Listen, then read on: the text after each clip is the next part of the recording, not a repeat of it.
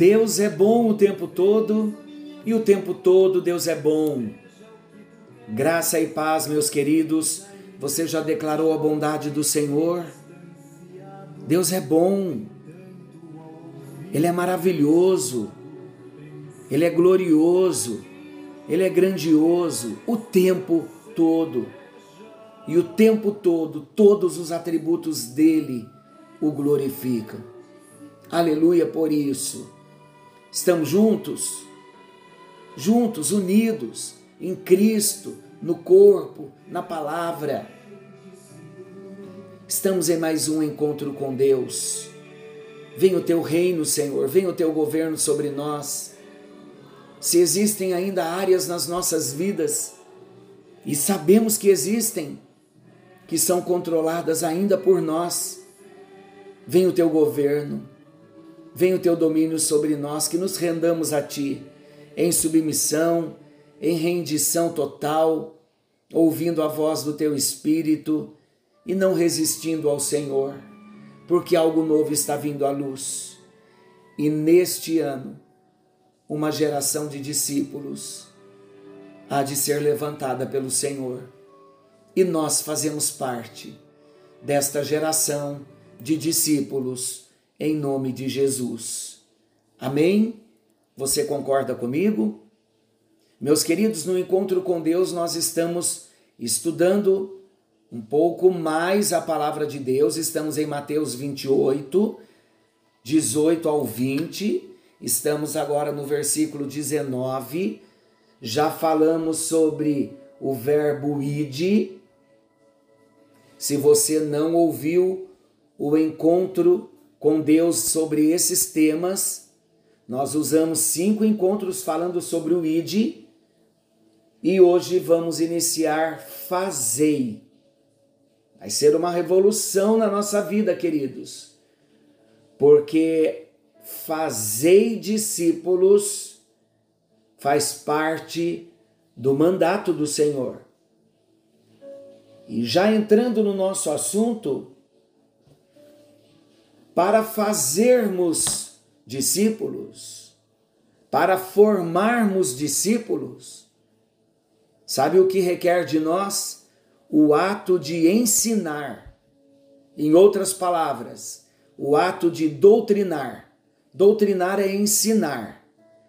Se até aqui nós entendemos que cada um de nós, enquanto cristãos, enquanto crentes, enquanto discípulos, devemos ir, cabe também a cada um de nós ensinar ou, em outras palavras, doutrinar, isto é, fazer discípulos. Este é o nosso lema, é o nosso decreto profético, é a palavra que está nos norteando para o ano de 2024 e de fazer discípulos. E nós, sem sombra de dúvidas, seremos mais usados por Deus conheceremos o nosso papel, faremos a obra do Senhor em amor, porque entenderemos melhor o chamado do Senhor para nós. Esse é o lema. E o Senhor deseja que cada um de nós, pelo fato de termos sido comprados por Ele, estejamos ocupados nesta tarefa, que é considerada uma tarefa celestial. É uma tarefa que Deus nos deu, queridos, não é tarefa de homem, não é tarefa da igreja, não é uma tarefa do pastor, é uma tarefa que Jesus deixou para nós. Mas sabe qual é o meu temor?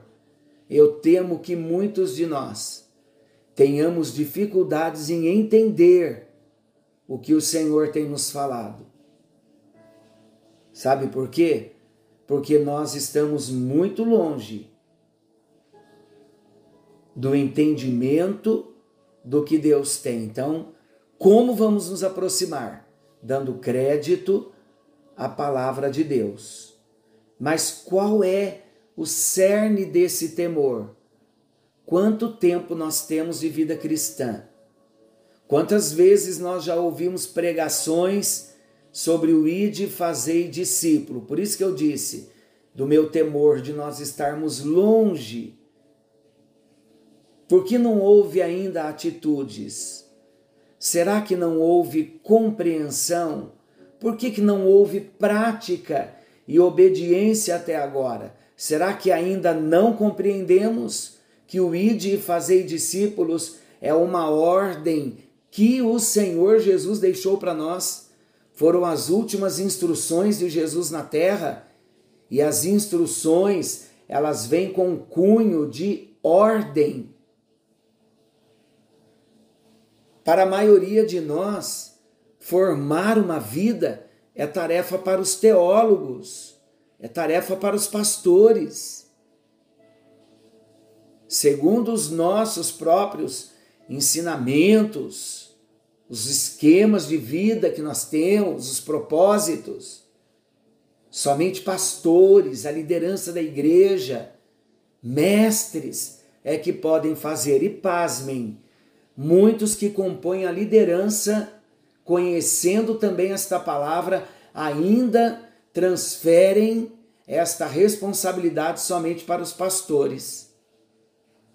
Mas, queridos, no começo, na igreja primitiva, na igreja em Atos, não foi assim, não.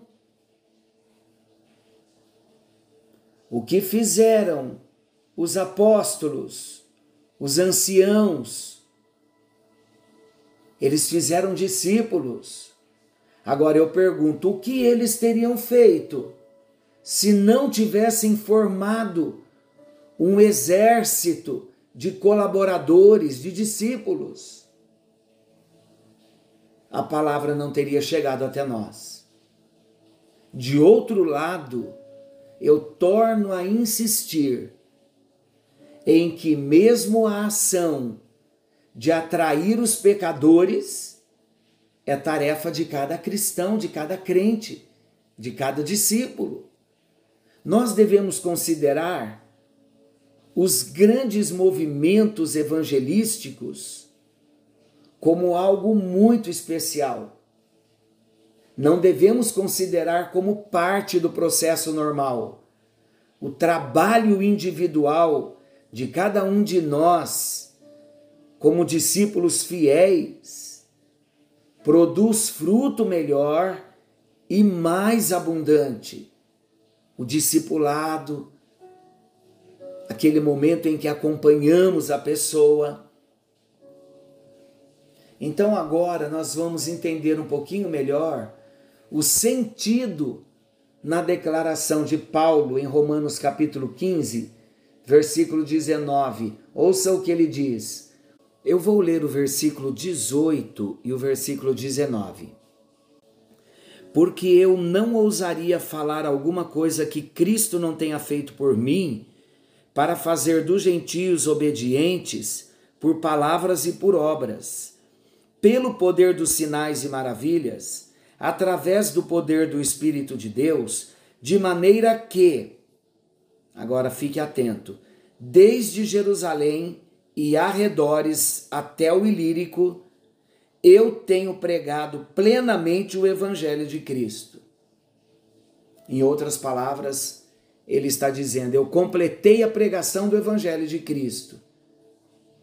E o apóstolo Paulo não dependia da habilidade dos seus próprios sermões, e nem dos sermões que os pastores, mestres e evangelistas poderiam pregar ele formou uma igreja que pregava. A igreja, queridos, ela mesma, a igreja,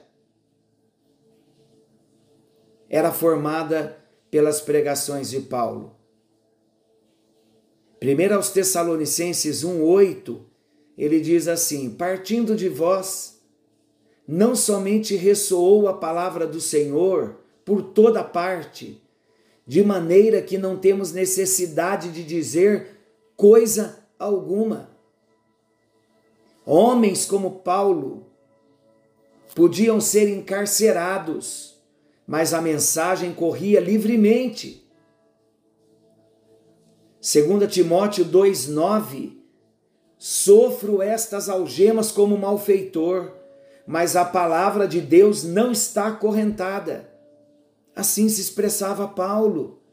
Entretanto, queridos, mais que palavras, era a realidade que essas igrejas viviam.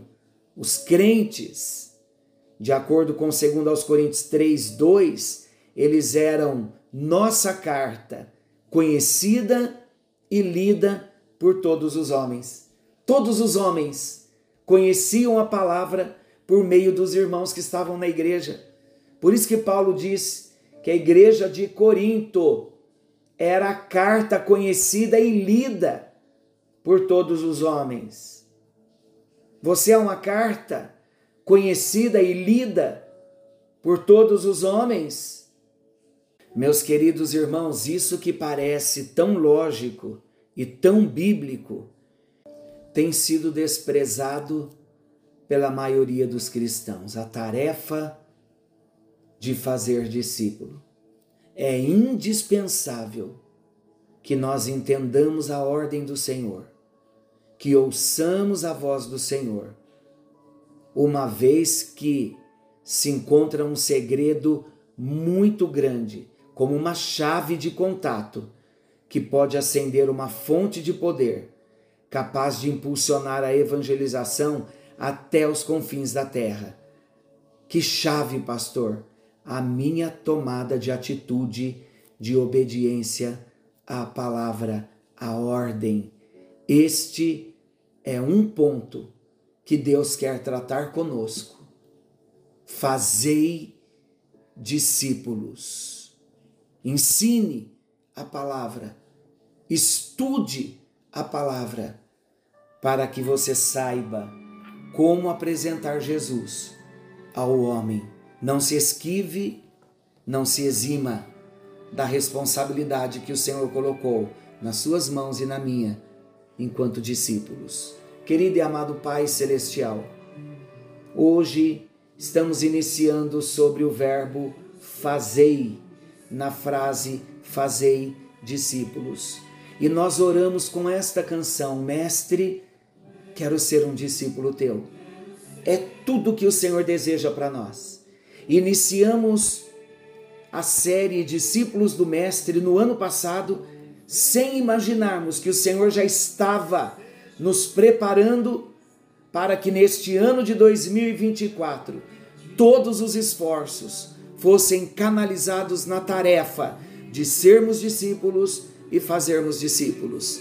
Adestra as nossas mãos, unge o nosso coração, queima os nossos lábios e nos levante para esta tarefa tão maravilhosa de fazermos discípulos. Ajuda-nos, em nome do Senhor Jesus oramos, para a glória do Deus Pai, Deus Filho e Deus Espírito Santo. Fiquem todos com Deus, até o próximo encontro querendo o bondoso Senhor. Não se esqueçam que Jesus está voltando e o discípulo precisa cumprir a tarefa, porque ainda há muitas vidas que precisam ser salvas, muitas vidas que precisam ser discipuladas e elas serão por mim e por você. Fiquem com Deus, forte abraço, discípulo do Senhor.